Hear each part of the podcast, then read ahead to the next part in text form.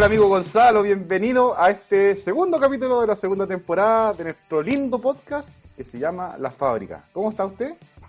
Bien, bien. ¿Y tú, Rodrigo? ¿Tanto tiempo? Muy bien, también. Contento, contento, contento, súper contento. Qué bueno. ¿Le pagaron?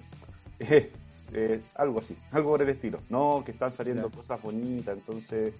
Y aparte que hemos tenido un par de, de reuniones también que han sido bien interesantes, como ecosistema, así que como que se viene todo bien potente. Y con nuestro invitado, con nuestro invitado de, de este capítulo, tenemos un proyecto también muy bonito con, en el, en el co-web, así que estoy más contento por eso. O sea, tengo bueno, y aparte es, es, parte del ecosistema. Es parte del ecosistema. Se, sí. Está escapando a Corfo y sí, de, yo creo, triangulación. Yo creo que lo, lo, lo tienen eh, eh, eh, tras En la banca. Sí, tras bambalinas, porque es un tipo que, que hace las cosas. Entonces, como el tapado, que, el tapado del grupo. Sí, el tapado del grupo. Aparte que es una, una eminencia y un rockstar también. Sí, tenemos puro rockstar en este programa, eso me gusta. Sí. Oye, estamos, estamos hablando de nuestro querido amigo Andrés Volker, gerente de negocio y vinculación tecnológica del Siptemin y otros, otros cargos más que tiene por ahí, por aquí, por allá, porque es un tipo muy seco. ¿Cómo estás, Andrés? Bien, bien, Rodrigo, todo bien, gracias. Hola, Gonzalo, ¿cómo están? Gracias por bien. la invitación. Es un honor estar acá nuevamente. Nuevamente, sí. Porque debemos contar la anécdota que el, el, para la temporada pasada tuvimos a Andrés, pero tuvimos más problemas eh, con, con, internet. Así que en esta modalidad. No hay primera sin segunda, Rodrigo. No hay primera segunda. Y, y, la, y, la, segunda va a ser más mejor.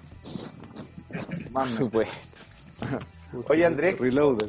¿Cómo, cómo, cómo ha estado, cómo, cómo ha estado la, esta el movimiento para pa ti desde, desde, tu, desde tu cargo, desde tu, desde tus líneas de acción, ¿cómo está, cómo has visto el, el, el ecosistema, el, el, movimiento de los emprendedores eh, ahora que estamos en una, en una nueva forma de trabajar que es esta cuestión de las videollamadas, que sea todo tecnológico, transformación digital y eso? ¿Cómo veis o cómo habéis visto el movimiento de los emprendedores en este tiempo? Mira, desde el punto de vista de, de eh, yo creo que nosotros estamos, creo que, a ver, en realidad no solamente Sistema en general, eh, creo que estamos más productivos. Creo que estamos siendo mucho más eficientes en la toma de decisiones, en el juntarnos, en el avanzar, en el que necesitan, en el obtenerlo. Efectivamente, hoy día tenemos una condición que no nos permite pilotear, que es lo que nosotros obviamente hacemos, pero la contingencia no nos permite porque las puertas de las mineras están cerradas, los espacios de prueba están cerrados por, por, por el COVID-19, pero hemos avanzado en todos los frentes en términos de mejorar la propuesta técnica, mejorar las propuestas comerciales de los emprendedores innovadores, eh, le va haciendo el mapa de, de, de, de, quién está haciendo innovación en, en, en, la región y en el país también. Estamos pensando en todo Chile en este caso. Entonces, creo que hemos sido mucho más eficientes. El hecho de tener reuniones online y que no necesariamente tiene que viajar en avión para llegar acá y simplemente hemos entendido que viéndonos las caras por, por, una herramienta como Zoom o como Meet o como la que sea, se pueden hacer igual reuniones y tomar decisiones y avanzar y no necesariamente tenemos que movilizarnos de un lado para otro. Yo creo que eso es súper interesante en términos culturales. Y eso, y cómo eso lo, lo, lo, veis como, como efectivamente que independiente de la pandemia se va a tomar como una, una, una parte del, del, del, desarrollo de negocio, que efectivamente ya no tenéis que estar... Yo creo que, yo creo que hoy día si es que la necesidad no es absolutamente necesaria el hecho de moverse y viajar al lugar, no se va a hacer. Y vamos a trabajar mucho así, mucho así. ¿Sí? No, yo creo que es, y es positivo. ¿sí? Yo creo, y yo creo que si le preguntamos a todo el mundo, creo que todos sienten que estamos trabajando como más. Si al final de cuentas te sentás en la silla y ya no tenés que agarrar el auto o, el, la, o la micro o lo que sea para moverte, ¿cachai? O el Uber para ir a la siguiente reunión o no, pues te, te desconectáis aquí y al minuto siguiente ya estés conectado en la otra. Claro. Entonces ya no tenías esas ventanas de medias horas, al final tenías como dos, dos horas en tu calendario, así que tenías como para poder trasladarte. Todo eso se volvió productivo. Sí, así no mm. Eso es positivo desde un punto de vista productivo, pero también hay otros impactos que, que genera ese, ese estar conectado inmediatamente con otra, con otra reunión, porque como tú decís, el, hay, hay más pega. O sea, de repente, de repente los emprendedores están, están dispuestos o capacitados como para enfrentar este nuevo desafío que es, no tener estos tiempos de, de cómo se llama, de, de, latencia entre, entre una reunión y otra, que podía, incluso podía ordenar la idea un poco, sino que ahora ya te conectas al tiro a la otra y quizás generar más negocio, pero también generar más estrés, ¿no? No, pues yo creo que una cosa no es la otra. yo estoy diciendo que el hecho de que seamos más productivos efectivamente tiene que, tiene que transformarse en tener más tiempo para uno. Que en las mismas, lo mismo que hacía ya antes en ocho horas, hoy día lo vaya a hacer en seis. Entonces esas dos horitas efectivamente tiene que haber hoy día una transacción entre el empresariado, el empleador con el trabajador, decirle, ya sabéis que si tú eres capaz de hacer lo mismo en menos tiempo, ok, vamos por ese, por ese índice o indicador que va a decir que hace la misma pega en menos tiempo, y esas dos horitas las ganaste. Bacán. Sí, que esa tiene que ser la postura empresarial. Si logramos entender que somos más productivos, ese tiempo libre tiene que reducirse en tiempo para la familia, para esparcimiento, para, para calidad de vida. No para seguir trabajando más y para crecer en vez del 30 al 50. Eso no va a producir ninguna cosa positiva, al contrario. No, no debemos haber aprendido nada, creo yo, de lo que está pasando. Es cierto lo que dice Andrés, pero también con una mirada que hay que entender que esto de estar en la casa trabajando y, de poder tener más reuniones, también teniendo las consideraciones del tiempo de uno. O sea, si uno trabaja hasta las seis normalmente, o seis y media, o siete, trabaja hasta esa hora y el resto lo dedica a la familia. No es porque estés en el medio y ahí donde uno tiene que empezar a crearse estos nuevos paradigmas del, famoso home office de, mira, yo trabajo hasta el viernes a las 7 por decir, y de ahí eh, sábado y domingo con la familia. Y también si tú eres más productivo y hay gente que se da mucho los programadores, yo creo que de repente estamos un poco alejados de la industria, pero yo hablaba con programadores el otro día y me decían que trabajaban bien de 4 a 7 de la mañana, porque no había nadie, tranquilidad, y después iban a la casa a descansar.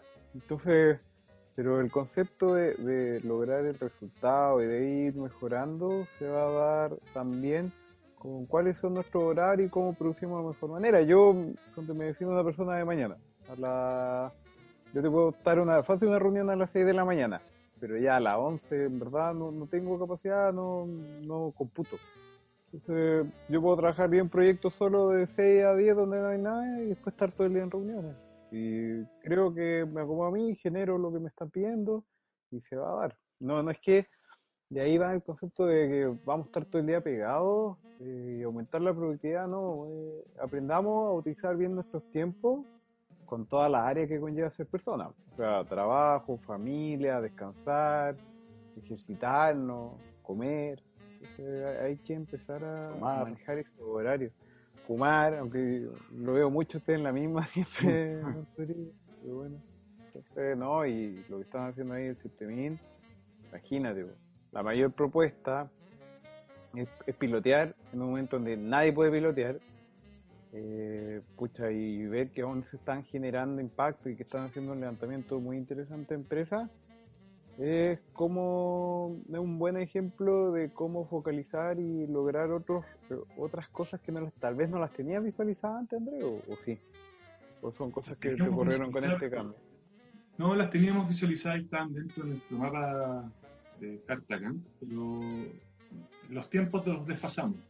Cosas que teníamos quizás para un poco más adelante, las adelantamos para hoy, dado que tenemos capacidades para meterle un poco más al mapa de stakeholders, al mapa de, colaboradores estratégicos, eh, al mapa de los innovadores, que estaba pensado a levantarse, pero obviamente con tiempo más extendido. Hoy día estamos midiéndole ahora, y, y, con ese tiempo de, la innovación, ¿en, qué área están metidas ustedes hoy en día? ¿Están buscando innovación en los procesos? ¿Están buscando innovación de triple impacto? Eh, lo que se está buscando mucho hoy en día de minería sustentable o cubren todo, algún poco.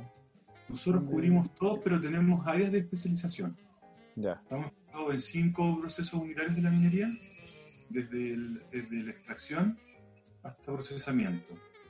Y hoy día no estamos mirando relaves porque en base a, uno, a estudios que hemos hecho y levantamiento de información que hemos hecho, nos hemos dado cuenta que la biometalurgia no es algo que la gente está haciendo mucha innovación. En temas de relave hay cosas, pero es demasiado incipiente todavía. y mucho todavía de laboratorio.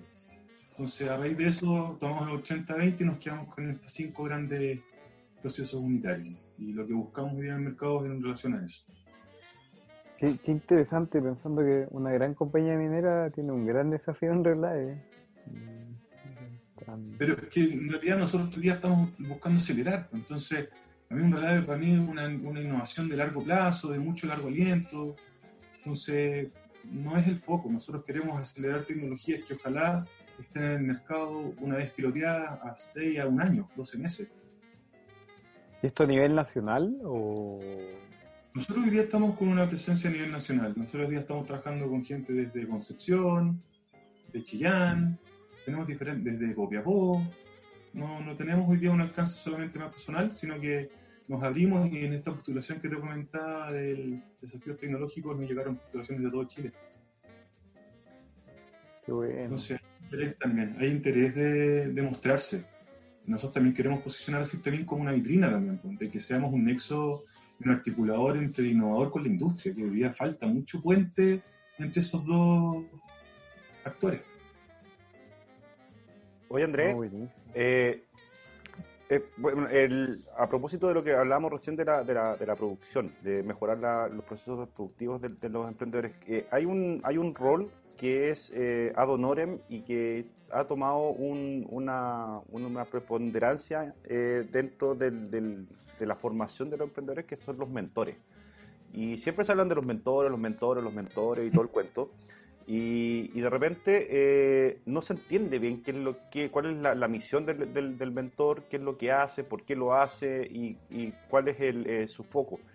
Eh, para ti, el, el gran, la, gran misión del, del, mentor, ¿cuál vendría siendo en un entorno como el de Antofagasta, donde tenéis una industria que es potente como la minería y tenéis otras varias que se están desarrollando y que están, digamos, avanzando, pero todavía en pañales?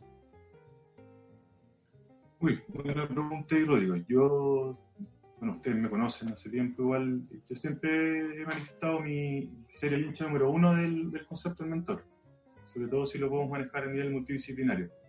Pero creo que el, rol fundamental que tiene es, de, es un catalizador, es un acelerador. Eso es lo que hace el mentor y un, y un acompañante. Ayuda a ordenar ideas, ayuda a generar estrategias, a salir de la caja, a atreverse, a generar, eh, a romper el miedo. Hay un rol psicológico, técnico, hay, hay, de todo. Es, es, un sinfín de cosas lo que logra el, mentor con el emprendedor que, que, tiene mucho valor. Y aquí cuesta encontrar mentores. A cuestionar. Eh, a cuestionar, exacto.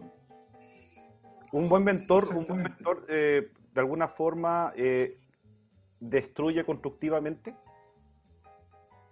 Absolutamente. Y tú lo dijiste, constructivamente. Yo creo que ahí está el, secreto. Un buen mentor es una persona que es capaz de enfocar eh, algo que quizás no se está haciendo de, la manera correcta, hacia una manera correcta, pero positivamente, sin destacar lo negativo. Yo creo que tenemos que ser más positivos. Yo creo que machacarle al emprendedor que está haciendo las cosas mal, que, que bla, bla, bla, no es la forma. Yo sí creo en el aprendizaje positivo. O sea, yo creo que siempre es la forma más fácil. Nosotros, los vendedores, somos creyentes en la mentoría, como eh, la atalaya que más manejamos. Y, yo creo que siempre es muy fácil destruir todos los proyectos, siempre deben encontrar cosas malas. Podría pasar cinco horas mentoreando, pero tipo se termina asfixiando. Yo creo que es una forma de cuestionar en el sentido de después de reanalizar para ver qué cosas no se están realizando de buena manera. Y el emprendedor yo creo que siempre tiene eso, se enamora de su emprendimiento y, se cierra o quiere las cosas muy rápidas o no sé, esta semana me tocó así como hoy quiero plata, quiero ver los, los fondos, pero ya, pero trabajemos en una propuesta, no lleguemos tan están hacia el banco. No, es que necesito la plata, pero es distinto ir a pedir la plata con un plan que te lo puede ayudar un mentor que trabaje en el tema de finanzas, que sabe cómo los bancos quieren ver los fondos, a, ir haciendo más a pedir. Es como la propuesta creo que es distinta y puedes tener mejores resultados. Yo creo que ahí es donde apoya mucho un mentor, en guiarte. también en cuestionarte la forma. y tú, dijiste algo ahí, Gonzalo, importante, el tema de la confianza también. Si el emprendedor, que dan de cuenta, su mentor es como su guía, entonces va a estar dispuesto a bajar la guardia, a escuchar más, con los foros más abiertos, y si está, eh, por muy enamorado que esté de su idea, igual se va a dar cuenta de que tiene que hacer ciertas modificaciones, porque tiene un cierto gurú hoy día que le está diciendo que en realidad este camino es para este otro lado, y eso es positivo pero desde el positivismo. Y también creo que no es de uno. Eso, eso creo que también es importante destacarlo. Yo creo que un mentor no, no es suficiente para todas las necesidades que hay un emprendedor. Entonces, creo que las mentorías, y como lo hemos conversado Rodrigo y Gonzalo, tienen que ser multidisciplinarias. Tienen, tienen que tener asesorías por todos lados, consultoría por todos lados, hacer consejos por todos lados, en diferentes áreas y un mentor no es experto en todo, entonces también es importante que las especificidades del rol de cada uno de los mentores en el emprendimiento que corresponda. A propósito de eso, eh, hacer un comentario de, en, ¿cómo se llama? En, en CoWeb estamos armando una, una, una plataforma de, de, mentores. Tiene, tiene, un nombre especial, sí. Le pusimos el, Templo de Dagobah. ¿Ustedes saben por qué el Templo de Dagobah? No. Porque para los fanáticos de Star Wars se van a dar cuenta el tiro cuando Yoda se exilia después de, eh, de la venganza de los Sith, cuando destruyen el templo y se exilia, se va al planeta de Dagobah y eh, Yoda es por excelencia uno de los mentores más, más eh, importantes de la historia, de la historia de todos los mentores del universo. Imagínense cuando, cuando en un par de años más estemos viajando entre, entre galaxias y eh, vayamos en el halcón milenario. Acá es cuando uno necesita un mentor y reanalizar también el tema de, del nombre, el foco. Amigo, amigo, son procesos de innovación. Oye, y a propósito de eso... Bien, bien, bien, disruptivo, bien disruptivo. como siempre. Oye, André, eh, tocaste un tema re importante recién, o sea, lo dijiste. ¿Cuáles son las necesidades principales de los emprendedores de hoy en, no sé si en Antofagasta, pero a, nivel Chile, digamos? Porque tenemos hartas diferencias con los emprendedores. ayer, por ejemplo, tocaban eh, un tema de que el, emprendedor chileno cuando se enfrenta a, sesiones de, de o de, o de ir a, a concursar a, foros internacionales, se encuentra con emprendedores que vienen mejor preparados que los chilenos. ¿Cuáles crees tú que son las principales, eh, digamos, no falencias, pero qué es lo que necesita, eh, las necesidades que casi siempre piden los, emprendedores?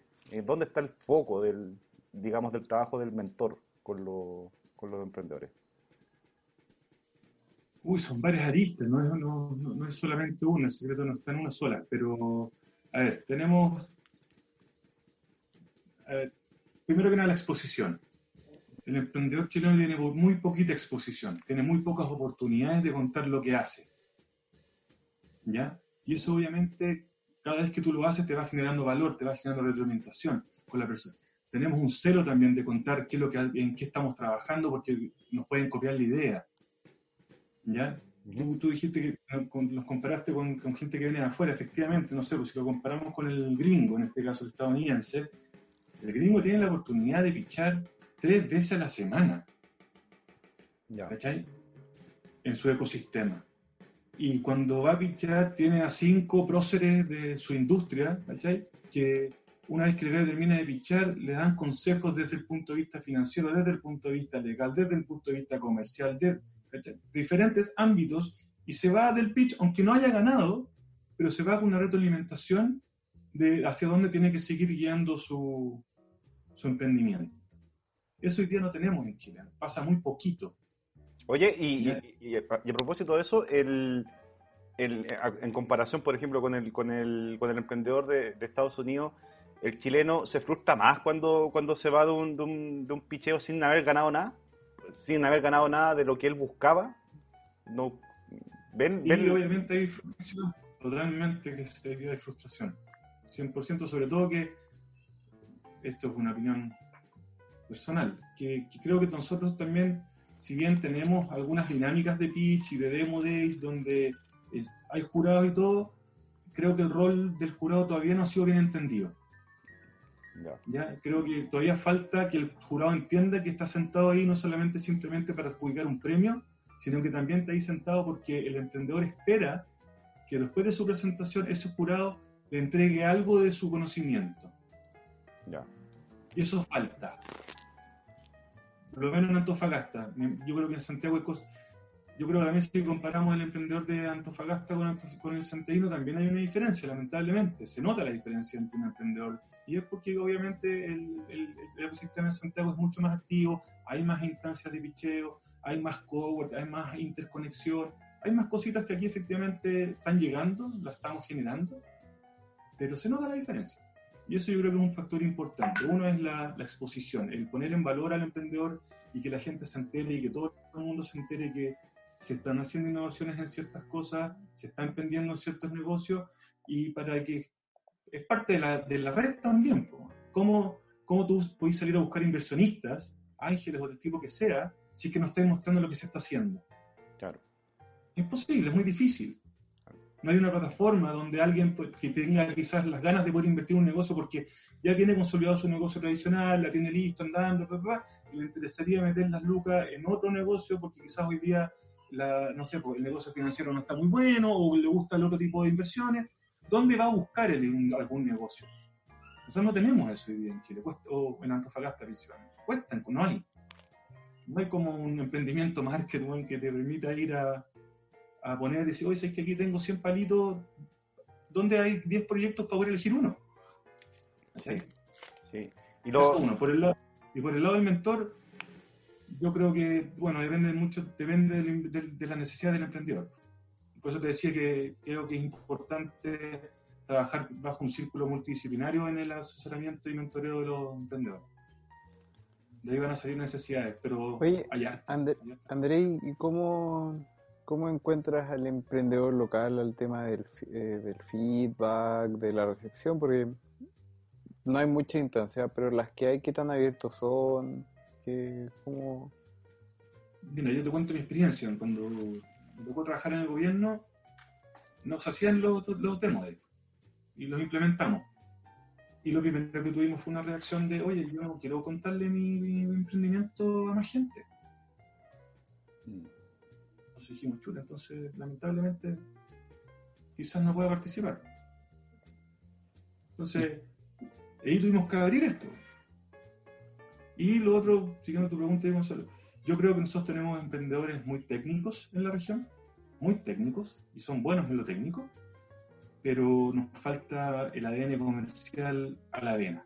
Y también creo que ahí al emprendedor local le falta entender cómo elegir a sus partners. Porque tú veis, los equipos de trabajo de, los, de las empresas o emprendimientos que tenemos localmente y son siempre de carreras afines. Mm. ¿Te has fijado? El amigo que estudiaron más o menos lo mismo. Entonces, de repente hay cosas que no las tienen y tratan de desarrollarlas ellos y no tienen las competencias porque efectivamente no estudiaron eso, no tienen por qué tenerlas tampoco, nadie se las enseñó. Y ahí les cuesta salir a buscar a este partner que los puede ayudar en áreas que ellos no tienen las experticias. Y creo que todavía no está esa apertura de querer hacerlo. Pero es tremendamente necesario la construcción de equipos. Pero me, me, tocó... Esto lo poder un hecho. Yo, creo que también es cierto cuál es el, me, tocó esta semana una historia de, de, cuál es el foco de la excelencia y los emprendedores que era una empresa más o menos grande que dejaron partir a un socio porque no se evaluaban que tenía las capacidades para la compañía. Entonces, también en la creación de equipo es, eh, y algo muy necesario que yo creo que colocar en los emprendimientos es el valor agregado y la excelencia del servicio. Entonces, no de repente, como dice Andrés, el mejor amigo o la persona más conocida tiene las mejores características para apoyar el crecimiento de la empresa. Y eso también hay que dejárselo ver al emprendedor, no, no por tener muchos amigos significa que, aparte, los negocios no son, porque yo nunca he visto muchos negocios que funcionan a, pura amistad si quieren crecer, pero al final hay responsabilidad y hay compromiso. Y el emprendedor, a mí me ha tocado ver hartos pitch, Andrés, y nosotros nos basamos en los paneles y lo hacemos acá en Chile como afuera, y hay mucho de entrenarlos a recibir los comentarios, muchos que se cierran, que las toman personales, y realmente son tipos que nunca más en tu vida vaya a ver. Y, y también una parte de... A mí me ha tocado de repente panelistas que te van a chicotear al emprendedor, a probar cuánto se enoja por si tiene una capacidad emprendedora. Entonces es importante ahí como dato, no sé si me lo escuchan, pero aquí va a haber gente que te va a ir a molestar, porque es parte del fracaso, que es algo que yo creo que hemos ido asumiendo un poco dentro del emprendimiento, y, también a las contingencias, imagínate, no sé, ahora COVID, banco, no te están entregando los préstamos, y puede que te entreguen la respuesta así como, mira, te falta esto, te falta esto otro, no, es que no me lo traen a entregar, y de repente lo toman con el tipo del banco, que no tiene nada que ver la decisión y que es necesario. Yo creo que faltan mentores, el mentor tiene que entregarlo desde su experiencia, pero también que el emprendedor sepa entender que el comentario es para que crezcan, no es para... Nadie le dedica tiempo gratis a alguien, pienso yo, eh, sin ver la evolución de esa persona. A mí me toca verlo en fundación. Eh, hay harto emprendedor dispuesto a escuchar, que eso se agradece un montón. No sé si te ha tocado eso, Andrés. Dentro de tu, tú estás mentoreando muchas empresas hoy en día. Harto emprendedor, sí. No, están súper abiertos a escuchar. De hecho, eh, una de las cosas que me, toca harto es, el orden de ideas. Tienen muchas cosas en la cabeza y no saben cómo ordenarlas y cómo tirarlas a papel y, generar su mapita de trabajo y cuál priorizar, que son cosas súper simples para que uno cree que son simples, pero obviamente para el emprendedor que también son, por general hay, mucho emprendedor joven también, que viene recién saliendo de la universidad, que no ha tenido quizás un trabajo previo y se lanza a la piscina, lo cual es más duro todavía, más duro, porque igual yo creo que la experiencia laboral eh, empleado para luego emprender es muy buena, te agrega valor. Creo que pegarse el salto desde la universidad a emprender inmediatamente puede ser, pero yo creo que son menores los casos de éxito. Oye, ¿qué tips podría entregar de tu mentoría eh, hacer en, el tema de plan de trabajo algún tipo de matriz? ¿Cómo, tú lo centras cuando llegan con tanta idea y te dicen, mira Andrés, eh, me quiero internacionalizar, eh, quiero irme a Perú, Argentina, pero también quiero hacer una pasada por Nueva Zelanda y ojalá terminar vendiéndole a los chinos los productos. Y te paré a todos lados. Creo, creo que te ha tocado Lo primero que hago ahí es el cable a la tierra. eso yo creo que es súper importante el cable a la tierra. Yo creo que el pensar que se van a comer el mundo de un día para otro es un error. Porque efectivamente tiene una frustración tremenda. Y en este caso, cuando uno emprendedor, eh, la torta hay que comérsela a poquitito. Y cada pasito que uno da tiene que ser un pasito con una intención no porque simplemente creíste que ibas para allá. Y ahí donde también siempre les digo, es súper importante la información. Ustedes no pueden tomar información sin datos. El dato habla, el dato está y el dato existe. Por lo tanto, ustedes cualquier cosa que piensen, tienen que ver si que efectivamente el dato les dice que vaya también para micro. Porque está bien tener la tincada, pero ¿con qué lo validáis? Claro, la tincada y las ganas, eh, como la ansiedad. Exactamente, pero valídame el por qué. Entonces, como te comentaba ahí, son súper buenos técnicamente y cuando tú veis sus presentaciones hay mucho dato de eh, mejora la productividad. Ya, pero ¿en cuánto? Ya. ¿Y cuánto es el ahorro?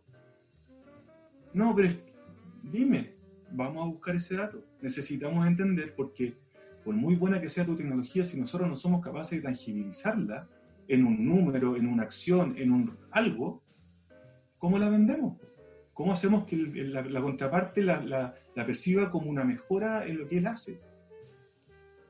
Claro, para que, para que entienda, para, que vea que, su inversión va a ser bien, bien puesta, digamos. Efectivamente, para que tome la decisión. Porque, oye, aumenta la apertura. Sí, pero ¿y cuánto? Y, oye, y a propósito de eso, el, eh, me, acabo de dar cuenta que tengo una muletilla que dice, a propósito de eso, eh, ¿cuánto, ¿cuántos datos efectivamente eh, tiene el, emprendedor, digamos, desde, me imagino que hay, hay muchos datos a nivel nacional, a nivel internacional, pero en Antofagasta tenemos hartos datos como para validar las ideas que tienen los emprendedores cuando se generan estas innovaciones. Yo creo que sí tenemos forma de validar. Ya. Sí. Sí. Sí. Pero por lo general el innovador no llega con datos, Ya, llega con una buena idea, ya. llega con un prototipo. Pero cuando tú le habláis de datos y me toca, por ejemplo, conversar con eh, emprendimientos que vienen con eh, eh, pilotos a escala laboratorio. Y tú decís, ya, ok, ¿y qué datos sacaste en laboratorio? Eh, no, esto, bueno, ¿y eso para qué te sirve? ¿Cachai? ¿Qué vamos a analizar ahí? Y ahí tú partís cachando que como que el dato no es lo importante, lo importante es que la máquina funcione. Mm, ¿Me explico ahí? Sí. El prototipo es lo importante, no lo que arroja como resultado. Entonces nos quedamos en lo técnico y no vemos el valor comercial de la tecnología para poder armar tu caso de negocio. Claro. Tú decís, no, pero es solamente a escala obrero. Sí, ok, yo te lo tomo. Pero eso sí, igual se puede extrapolar para ver un escenario semi-industrial y decir, ¿sabes que en realidad si el laboratorio funciona así, más o menos acá va a estar en, un, en un escenario semi-industrial e industrial? Tenemos un 20 quizás de correlación, de, vari- perdón, de varianza. Puede ser, pero tenemos alguna referencia. Eso nos falta. Estamos muy preocupados de la máquina, pero no estamos pensando en lo que va a arrojar esa máquina. Y con eso, tú, o sea, de lo, de lo que dice la persona, y más en esta región, viene del mundo técnico, o sea, viene de, una, de un formato con información, Pero no lo Ah. ocupan. pero no lo ocupan. Entonces No es importante ahí, es como sumar, no solo que uno más uno es dos, sino que es uno y que es este otro uno y cómo se conforman. Y eso ya lo escala. Ese es el desafío, yo creo. Lo otro que pasa también eh, algunas veces es que te llegan tecnologías y ya tú la escuchás y todo, y después obviamente nosotros hacemos eh, búsqueda muy de alto nivel y te aparecen, muy, te aparecen cosas que se están haciendo en esa línea. Y tú veías al emprendedor tremendamente enamorado y diciéndote que es el único, Mm, y hay, hay un par haciendo también lo mismo y que están ya con productos en el mercado. Entonces también ahí hay, hay una tarea que hacer en términos de step by step del, cuando uno emprende. ¿Qué tipo de análisis tenemos que hacer en una primera instancia para validar o desechar una idea?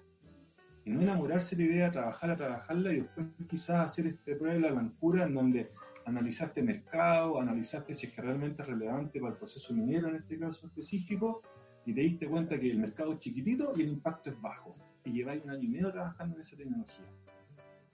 Chuta. Claro, y ahí, y ahí en ese caso la, la, la frustración del, del emprendedor pasa así como pues, llevo un año y tanto trabajando en esto y, y, y, y- lo- y lo- y los emprendedores locales son, son tolerantes a la frustración. Yo creo que sí, yo creo que hoy día, por lo menos eh, eh, yo converso y todo, yo creo que están dispuestos a escuchar. Entonces la clave, la clave quizás está en, en cómo, en, en- ah, en, la, en la forma de ser del emprendedor, o sea, perdón, del, del mentor. Y el- en la intervención temprana, Ya, ¿cachai? El mentor, el mentor tiene que entrar en una etapa temprana, incluso de concepción de idea. ya. Ahí tiene que estar el mentor, para descartar rápidamente. Sí, Para descartar rápidamente. ¿cachai? Claro, porque ahí, el, ahí es cuando se empieza a entender cuál es el rol del, del- mentor, porque eh, se habla mucho de las redes de mentores, de redes mentores, todos son, hay muchas redes, pero al final el acceso de los emprendedores a, la- a, estas, a estas redes se dificulta en el camino y de repente los emprendedores tampoco tienen idea cómo llegar a los mentores, ¿cachai?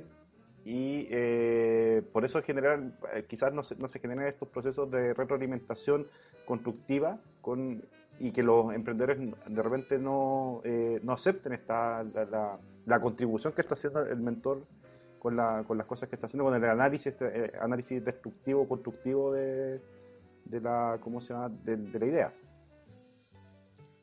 Yo siempre le cuento esto a, a las personas con las cuales converso y mentoreo o me piden algún consejo. El tema de las ideas. ¿ya? Eh, me leí el libro de, de, de Netflix, no sé si solo leyeron el libro de Netflix. No, pero ahora lo voy a leer. ¿Qué fue lo que le dijo Blockbuster a Netflix cuando se le fue a ofrecer el... Ah, claro. ¿Ya? Bueno, Mark Netflix es su idea número 97. ¿Ya? Era, era, él era emprendedor tecnológico, lo compra una empresa X y él se queda dentro de esa empresa. Y dentro de esa empresa, el CEO que lo compró a él, ya se convierte en su mentor.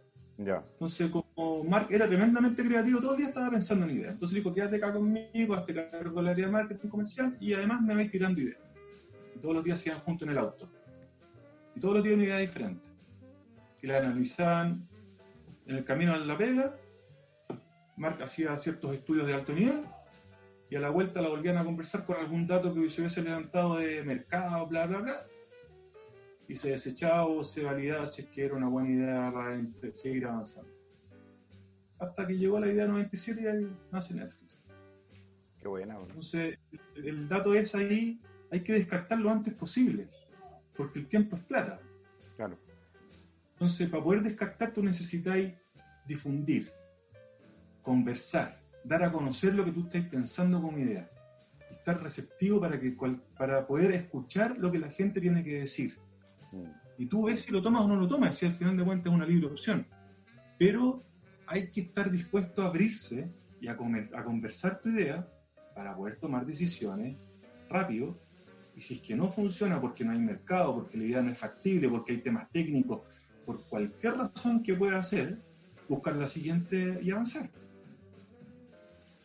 Y eso falta también en el proceso dinámico de acá. Sí, e, eso. Oye, a propósito de eso, cuando el, Gonzalo preguntaba, eh, lo comentábamos, no me acuerdo si fuera micrófono o dentro del micrófono, pero eh, ¿qué es lo que es un emprendimiento dinámico? A propósito, de, desde tu visión, ¿qué es lo que es un emprendimiento dinámico? Uy, yo no sé a dónde viene ese concepto, la verdad. yo no lo ocupo mucho. de hecho, no está en mi vocabulario. Gonzalo, Gonzalo, tú que eres un... No, si me lo puedes ayudar ahí, pero emprendimiento dinámico... Yo, yo de lo que entiendo tampoco lo, tengo mucho en mi, en mi... Son esos conceptos como que van creciendo, pero entiendo que son como emprendimientos que parten, que tienen la capacidad de ser sustentables, crecer y mantenerse en el tiempo, que, que tienen esa capacidad de que en un periodo corto logren la escalabilidad. Pero también va a depender en qué concepto se ocupa. Por eso yo lo, lo colocaba como en cuestión, porque me ha tocado estar en varias reuniones que todos son emprendimientos dinámicos. Y es como, Entonces vamos a salir a buscar emprendimientos dinámicos, como que nazcan, crezcan y se desarrollen rápido, pero yo creo que hay conceptos que hay que ser más básicos en las cosas, como ese, han escuchado el dicho que menos es más, Mientras el emprendedor es, más simple, tiene un foco, tiene clara la idea, más o menos tiene un roadmap, como dice Andrés, de, dónde estoy ahora, dónde quiero llegar y más o menos las posibilidades. Y de repente es bueno, como dice Andrés, generar un plan estratégico de crecimiento, en el sentido de como, ya, este es mi año uno, mi año dos, dónde voy. Y siempre el, el mapa, el, roadmap se te va a cambiar, pero por lo menos ahí en qué línea vas pero mm, muy bien en la etapa inicial es como, no, busquemos emprendimientos que sean dinámicos y que crezcan. busquemos emprendimientos que tengan una posibilidad de crecer y que el tipo tenga claro dónde quiere llegar. De repente hay gente que crea negocios para venderlos y son válidos. De repente hay gente que emprende por necesidad y después quiere seguir. También son válidos. Eso que tú Gonzalo, es, es, subjetivo hasta que efectivamente hiciste un análisis de, que, de cuáles son las probabilidades de que ese emprendimiento sea dinámico. ¿Y, cuánto tenéis que meterle para que realmente se convierta en un emprendimiento dinámico? Porque hablamos de, emprendimiento dinámico sin, sin, sin, aterrizar también la palabra gasto, presupuesto, costo, que significa efectivamente acelerar algo. Porque obviamente si los recursos están, es cosa de meterle, es cuando, es cuando te hablé con la construcción, la construcción, si tiene lucas, va a levantar todas las grúas que pueda levantar para que ese edificio esté listo, ojalá en un mes. Claro. Simple, porque tienen los recursos. Pero uno de los grandes problemas también que tenemos acá en nuestra región y en Chile en general es el acceso a recursos, donde hoy día, y lo hemos hablado estas veces, el Estado, el máximo subvencionador de los emprendedores en Chile y la empresa privada, está muy ausente todavía y no está asumiendo el rol que debería asumir.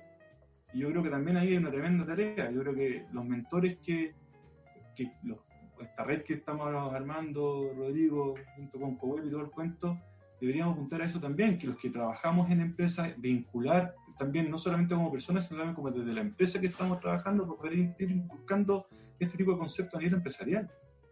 Y uno hacer también una peregrinación internamente en la empresa donde incide, para partir generando la cultura.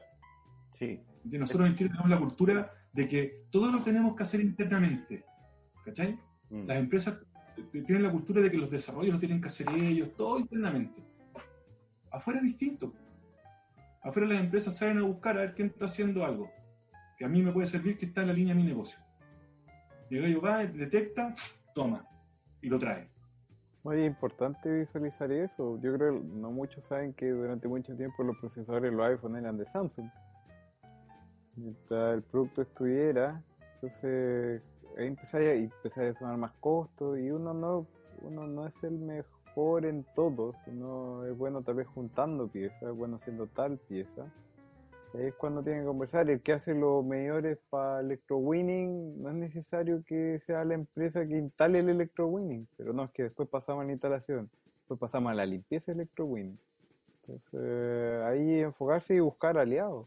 De ahí hay generar confianza y, valor agregado a todo lo que se hace. Yo creo que es interesante, pero igual lo que dice ahí Rodrigo, y me toca verlo mucho con los emprendimientos sociales eh, que viven mucho de, proyectos, de fundaciones, pero nunca buscan la escalabilidad ni la sostenibilidad. Y es porque saltan al tiro, o sea, me gané un proyecto de tal fundación, 25 millones de dólares, ya dura un año el proyecto y el próximo año tienes que volver a esperar a eso, en vez de reformarse y decir, mira, ¿cómo aprovechamos esto de mejor manera sin necesidad de vivir de la teta de alguien, por decirlo? Y yo creo que mucho eso hay que traspasarlo de una industria a otra. Nace mucho emprendimiento sin pensar en qué, cuánto va a costar, parten con todas las ganas, que genial. Pero si no se planea bien, van a morir pronto y ahí se generan esos... Realmente las ideas son muy buenas, pero también son inviables. Me acuerdo alguna vez entrevistado a una empresa que para generar electricidad era como construir una cosa que eran como 12 cuadras para alimentar una casa la energía renovable y todo, pero era inviable destruir ese caso para hacer la energía. Pues, Entonces ahí. El ejemplo.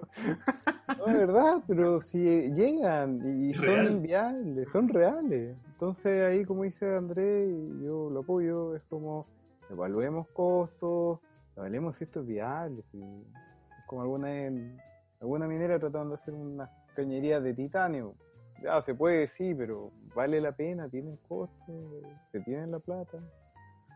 Entonces, buen, buen consejo yo creo, Andrés, de, de, bajar un poco los costos, y ahí el mentor te apoya. Eh, y no todos los mentores son financieros, y ahí es donde se, es un trabajo complementario.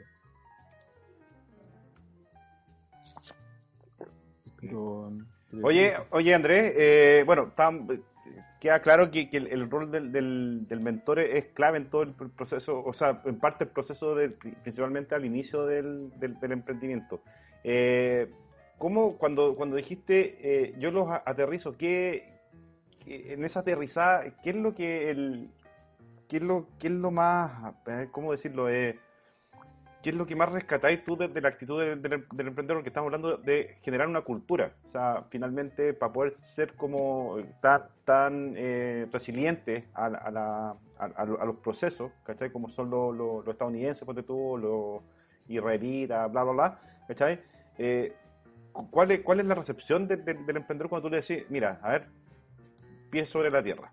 Amigo, esta cuestión es aquí y que ¿La recepción es buena? Eh, o el tipo como que te cambia la cara, así como que mm, no me gusta esta, esta cuestión. No, a ver, yo creo que siempre depende de cómo tú te planteas también frente al emprendedor. Porque al final de cuentas tú tampoco quieres que el gallo sienta que, que tú venías aquí, me las traigo Peter y no, es que aquí uno tiene primero que generar confianza para poder después entrar en el detalle. Y el gallo tiene que validarte también. Eso es súper importante porque por mucho que uno se presente como mentor, si tú no te valías frente al emprendedor y el emprendedor efectivamente ve el valor que tú le puedes llegar a agregar, donde él quiere que tú le agregues valor, no se va a generar la química para seguir trabajando juntos. Eso también es súper importante. Tiene que haber un respeto mutuo entre lo que hace el emprendedor y lo que también el rol del mentor. Yo creo que con eso partimos.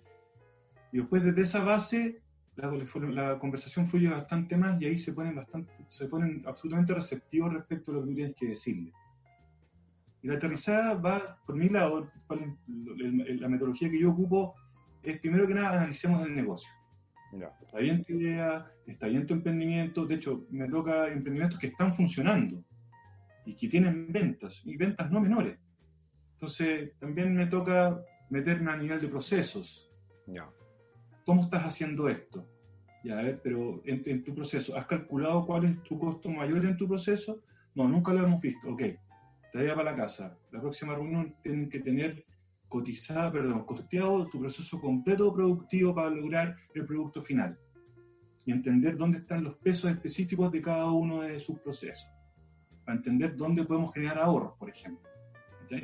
Porque si nos damos cuenta que el proceso 1 lleva, se lleva el 80% del costo, bueno, ahí es donde tenemos que meter, de, ¿cómo se llama? Eh, reingeniería o reestructuración o alguna cosa para, obviamente, reducir costos en, en este caso particular. Y así vamos haciendo las bajadas dependiendo del tipo. Pero llega mucho también, oye, no, yo quiero vender, como decía Gonzalo, en el mundo. Oye, primero comprobemos de que a vender en Antofagasta.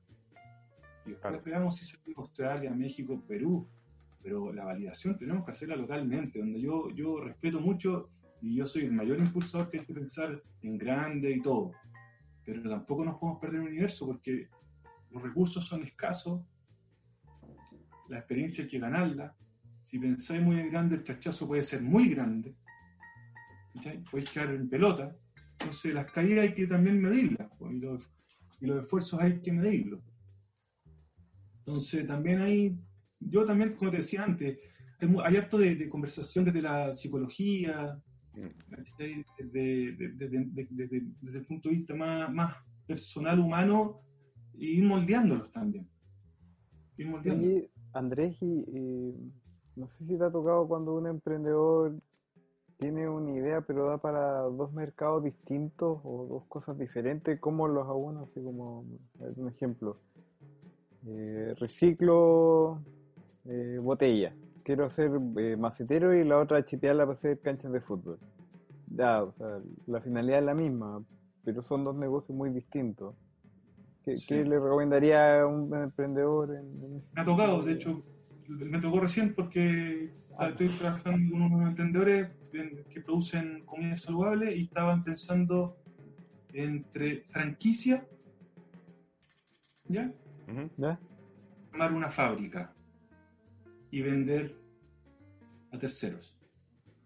Entonces les dije, bueno, y, estaban muy pegados en la franquicia, muy enfocados en, en armar el modelo de franquicia. Entonces, y incluso es un proyecto. Entonces les dije, a ver, pero ¿y por qué franquicia? Y lo que hicimos de vuelta, tuvieron que armar el caso de negocio, tanto para la franquicia como para la fábrica. Y en base a eso, les demostré que la franquicia suena súper linda, pero hoy día, en la situación en que están, lo mejor es ir por la fábrica.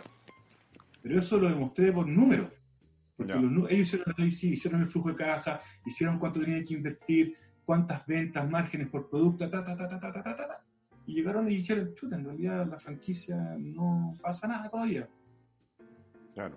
Encima que en el caso particular, yo creo que no voy a estar pensando en una franquicia si tenéis solamente un local, yo creo que tenéis que tener un cierto eh, posicionamiento de marca, de, de, prestigio, de servicio, una serie de cositas. Entonces también ahí me toca bajar los humos. ¿okay? un emprendedor que tiene un local ya está pensando en franquicia. Claro, sí, se dispara como muy, muy, loco. Claro, ¿no? tú decís, ¿cómo, ¿cómo, si recién tenéis un local y estáis pensando en una franquicia? Ya sabéis que, mira, en realidad, paremos un poquito, pensemos bien, analicemos números, dónde están. Y ahí, en base a eso, de medio construyendo. Como digo, yo soy súper analítico, soy del número. primero pasar una economía en escala bajar costos, mejorar los ingresos y después ver, porque el mundo de la franquicia es otro negocio. Es otro mundo, es otro mundo.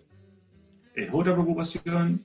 Más encima que tú franquicias y si al negocio que el, al, a quien le estés franquiciando el negocio no le funciona como tú le dijiste que le iba a funcionar, ups. Claro. No, eso es, sensible. Entonces. No, y es soporte, o sea. Todo, todo. Tenéis que entregar el manual de, del tema. Entonces, sí, me toca, y, pero insisto, mucha receptividad. Están todos con muchas ganas de aprender. Eh, obviamente que. Insisto, hay que ganarse la confianza también para poder hablar con ellos y aliarse, es un punto, un punto. Sí, por eso justamente te, te hacía la, consulta de cómo le, le, eh, bajáis los humos, lo aterrizáis, eh, porque claro, pues, en una, en una primera reunión, eh, principalmente porque antes el, el, tema de generar la confianza la hacía en in situ, En, en, una cuestión presencial, en, un, en un desayuno quizás, o en, una, en un café, pero ahora tenéis que hacerlo por, por internet y generar la confianza quizás de repente igual es más complejo. Oye, eh... no es ¿Ah? Siempre, siempre generar confianza es complejo, Claro. Oye, y a propósito de eso, el de nuevo, mi muletilla no me gusta, la voy a cambiar. Bueno, eh, como mentor, ¿qué, le recomendáis a, una persona que tiene una idea de negocios ahora, en tiempos de, de, de, cuarentena, principalmente, y de transformación o de transición digital? Pero un emprendimiento, cualquier emprendimiento. Sí, tengo una idea y quiero, quiero emprender ahora, justo hoy, hoy viernes 19. que ojalá hable con la mayor cantidad de gente posible y le cuente a todo el mundo cuál es su idea y que después de eso tome todos los argumentos y los tire a papel y analice efectivamente todas las variables que amerita la construcción de idea. Oye, es bueno, eh, eh, eh, ¿tú recomendáis generar emprendimientos en, esta, en, estas condiciones, en esta época, en este, como en este tiempo? Totalmente, Rodrigo. Yo creo que hoy día están apareciendo millones de oportunidades, millones de oportunidades, en muchos ámbitos. Obviamente el tecnológico, sí, ese, ese está cambiando hoy día y todo lo que es e-commerce. Si e-commerce hoy día está reventando la cantidad de, compras por internet sean por millones. Entonces, obviamente que se viene, yo creo que va a ser muy bueno para, todos, porque se va a atomizar bastante la industria, yo creo, porque van a aparecer muchos e-commerce. Entonces uno va a tener más opción de compra. Entonces va a haber más competencia a precio, creo. Sí, oye, y en la, y en la industria, así como en, el caso de la minería en específico, que es la más grande acá de la región, ¿tú crees que las empresas se, se van a abrir un poco más a esta a la tecnologización de, los procesos y de la, y de la y de abrir la puerta un poco más a los, a los a las innovaciones que se están generando? Nosotros esperamos que sí, eh, lo hemos visto, nosotros eh, no puedo dar el nombre, pero todavía porque vamos a salir en un par de semanas más, pero nosotros ya tenemos una minera socia de Sistemin. Ya. Que abrió sus puertas para la innovación porque cree que la innovación es lo, que necesita la minería para lo que se viene en el futuro. Entonces está dispuesta a abrir sus puertas, está dispuesta a poner sus espacios a disposición de los innovadores, a probar, a testear. Entonces, la verdad que eso es un tremendo, tremendo indicador para nosotros y, y creemos que con esta podrían haber varias más que se unen. Es una tremenda primicia esa, Sí, así Porque lo, que más se habla es que la industria a, nivel de, minería eh, es súper cerrada, súper eh, como, como claustro y, que tú continúes una cuestión así, o sea, para mí es la raja que, haya una que se haya sumado. Absolutamente, y lo que tú dices es verdad, pero yo creo que ese paradigma está cambiando. Ese paradigma está cambiando, yo creo que y esto ha ayudado, obviamente que todo este proceso ha ayudado, y, va a cambiar, yo creo que va a cambiar. Vamos a tener otras perspectivas. Oye Andrés, y desde esa mirada se van a enfocar ustedes a buscar ahora y nos aprovechas de contar un poco de, de en, buscar empresas más tecnológicas, eh, en potenciar esas áreas. Eh, ya han hablado con la gente donde ustedes eh, pilotean para probar tecnología en, esto que está ocurriendo. Ya hay una demanda. Nosotros, por ejemplo, eh, hicimos nuestro primer pilotaje en diciembre del año pasado, que fue un tremendo pilotaje a escala industrial eh, con nuestro partner, eh, y fue una tecnología que desarrollada por ENAEX, un detonador inalámbrico de tronadura. Hicimos 92 pozos, funcionó perfecto la detonadura a distancia, con drones, con todo un cuento y esa, bueno, nosotros no estamos cerrados solamente en innovación tecnológica. Ya. tenemos también en, en, otro tipo de innovaciones. De hecho, siempre nos preocupamos de hablar de innovación y desarrollo tecnológicos porque marcamos la diferencia en que atacamos ambos frentes. Porque no creemos que solamente la, la, la, la innovación está en, la tecnología, creemos que también está en los procesos, en los servicios. Y ahí también hay, hay cosas que bien interesantes que se pueden pilotear. Qué bueno. qué bueno tener eso presente. Oye, qué bueno, qué bueno, qué, buenas noticias estas para cerrar este, este programa, porque el que conté primero la primicia de que ya tienen un, socio partner que, va a permitir eh, generar innovaciones dentro de esa industria, que es un tremendo paso, es un, bueno, felicitaciones para, todos los del Sistemín, para ti Andrés, eh, es muy, eh, de verdad que, que es como eh, porque se puede se, tiende a pensar que la cuarentena ha sido como ha tenido efectos positivos y negativos, ¿cachai? Pero esta cuestión es, es como es como una vacuna para todo lo que estábamos viviendo, porque quizás sin cuarentena nunca hubiésemos podido llegar a esta cuestión tan eh, independiente del tiempo que ustedes llevan negociando, pero es una tremenda noticia, así que por mi parte felicitaciones. Sí, estamos contentos. Ahora hay que sacar el mayor provecho posible, hay que planificarse bien, poner a la disposición de los innovadores, elegir bien las tecnologías. Es un desafío interesante. La raja. Oye, Andrés, eh, palabra al cierre. ¿Qué mensaje le mandáis esto a, todos los que nos van a estar escuchando en los próximos días? Pronto. Eh, no, yo creo que hoy día efectivamente estamos viviendo tiempos de cambio y en tiempos de cambio es cuando más oportunidades aparecen, así que yo creo que hay que estar con los ojitos abiertos, mirando qué es lo que está pasando en el ecosistema, qué es lo que está pasando a nivel de, de, las industrias, cómo están cambiando y detectar oportunidades. Y al momento de detectarlas, conversarlas. Eso creo yo, eso es mi consejo. Y vía los mentores. vía los mentores. Eh, Amigo Gonzalo, ¿usted qué, qué, qué quiere expresar al final al cierre de este, de este lindo programa. No, la, la gracias Andrés y, también que aprovechen ustedes un poco de contar en qué están trabajando en el tema de mentoría, ya que hemos conversado harto. No creo que solo entregar un par de tips o cuáles son las ventajas de tener un mentor, sino esboce un poco sobre el planeta Melman que está hablando. Después, después, vamos a conversar a ver si yo le oh, consigo el mentor Don Rodríguez. No me manda. Lo único que es fácil, pero. Ve, ahora, ahora voy a tener que hacer una mentoría con Andrés solamente para ver el tema del nombre. ¿Se da cuenta? ¿Cómo me ningunean, no? Yo te, te puedo buscar a alguien dentro del que te puede. Pero cuéntenme un poco, yo creo que iniciativa bien potente, independencia de lo que estamos conversando, y necesaria para, para, para toda la región. No solo, ojalá, no sea solo en Tofagasta, sino también con estos nuevos métodos digitales los puedan contar ustedes. Supongo que Andrés es parte de esa red. Por supuesto, y usted también, amigo. Así que no, no, se me venga a hacer el, estado no, no, desconozca, la carta que mandó. Claro. Oye, eh, bueno, yo que también le quiero dar las gracias a Andrés por, por esta entretenida conversa, porque al final pudimos grabar el, el, podcast. Siempre es bueno hablar con Andrés, es un tipo, eh, para mí, iluminado. a lo mejor por eso es, es medio pelado. ¿Se da cuenta? Puede ser por eso. Oye, eh, a los amigos que nos están escuchando, en las próximas semanas ya vamos a tener activa, vamos a tener pura activa la, la, red de mentores de CoWeb, así que visítenla, vamos a estar haciendo promoción. Está metido Andrés dentro de nuestra red y está metido Gonzalo, así que van a, van a poder acceder a esto mucho más, más rápido de lo que estamos haciendo ahora.